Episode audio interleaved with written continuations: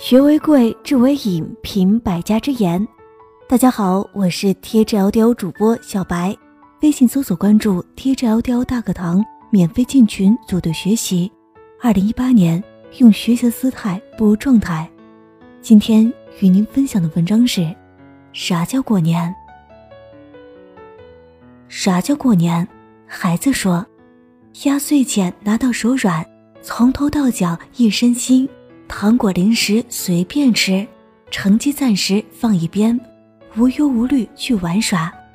一年就这几天，家长对咱宽宏又大量，开开心心过大年。啥叫过年？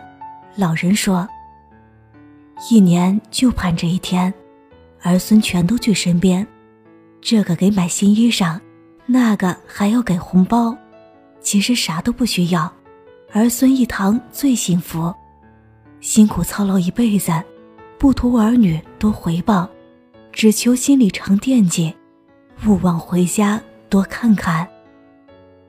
老婆问老公啥叫过年，老公答：就是给钱除苗，给胃造病，给嘴找工作，给天空造雾霾，给消防队找麻烦，给噪音票的清库房，给卖炮的发工资。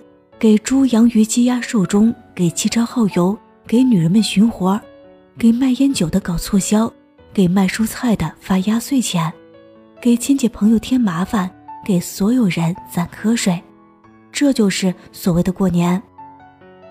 过年其实是这样的：一个字累，两个字消费，三个字大聚会，四个字胡吃海睡，五个字短信满天飞，六个字。